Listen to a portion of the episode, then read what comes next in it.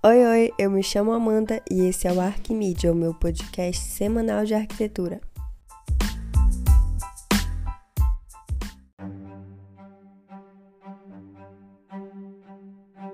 Quando eu digo que eu amo arquitetura e adoro que é uma profissão absurdamente ampla, eu tô falando da possibilidade da gente trabalhar até com filmes.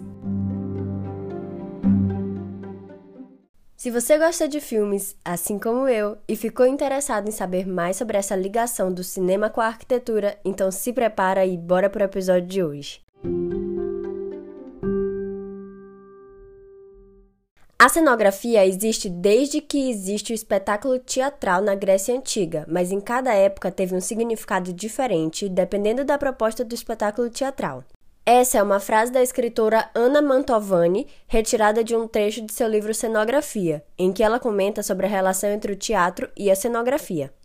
E realmente, a arte de criar cenários já existe há séculos e séculos e só se torna cada vez mais importante e impactante, vocês não acham?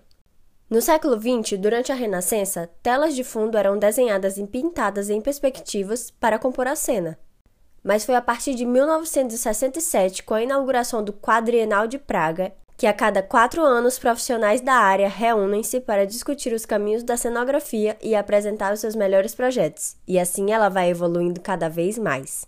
Mas afinal, para que ela serve? Bom, como a Ana Mantovani falou, desde a antiguidade grega que a cenografia é usada para impactar e transmitir mensagens. Naquela época, no teatro, mas com o tempo e a criação do cinema, ela passou a ser usada nos filmes também. E se você acha que cenografia é apenas uma decoração qualquer que uma pessoa foi lá e fez, vou te contar que não é assim que funciona. Cada objeto, a luz, o som, tudo tem um sentido. E existe uma equipe grande por trás disso, que faz todo o projeto cenográfico, cuida dos figurinos e de toda a parte artística. Basicamente, é a direção de arte que dá tridimensionalidade para o roteiro, sempre se preocupando com o orçamento que tem disponível para isso. Dessa forma, eles tiram toda aquela história do papel e criam a arte que vai de alguma forma impactar o olhar do telespectador, com o uso de objetos específicos de decoração, a sonorização e iluminação do ambiente seja com o intuito de nos transmitir sensações boas e agradáveis ou com o intuito de nos transmitir sensações ruins e que nos dão agonia ou medo de forma proposital. E o que tudo que eu falei agora tem a ver com arquitetura? Arquitetos podem trabalhar com direção de arte e criar cenários? Podem sim. Olha só como a arquitetura é um curso amplo. Imagina você, um arquiteto apaixonado por cinema, podendo trabalhar com cenografia. Legal, né?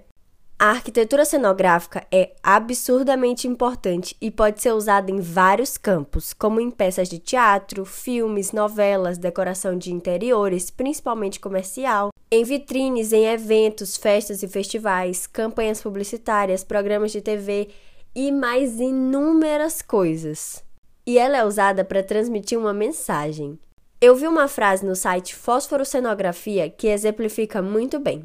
Ela diz assim: se você, por exemplo, está em uma festa que te parece acolhedora, foi provavelmente porque o cenógrafo incorporou elementos que te passaram essa ideia, deixando o ambiente confortável, seja com sofás e poltronas para que você se sente, seja com o figurino dos garçons, com os quadros na parede, com o cenário ou até com o som ambiente.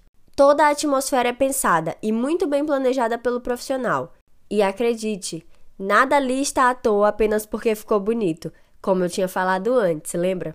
Então, mesmo que você não note que aquilo foi proposital, pode ter certeza de que foi, por algum motivo. E aí, já sabia que dava para relacionar arquitetura com cinema, com direção de arte e com cenografia? Muito legal, né?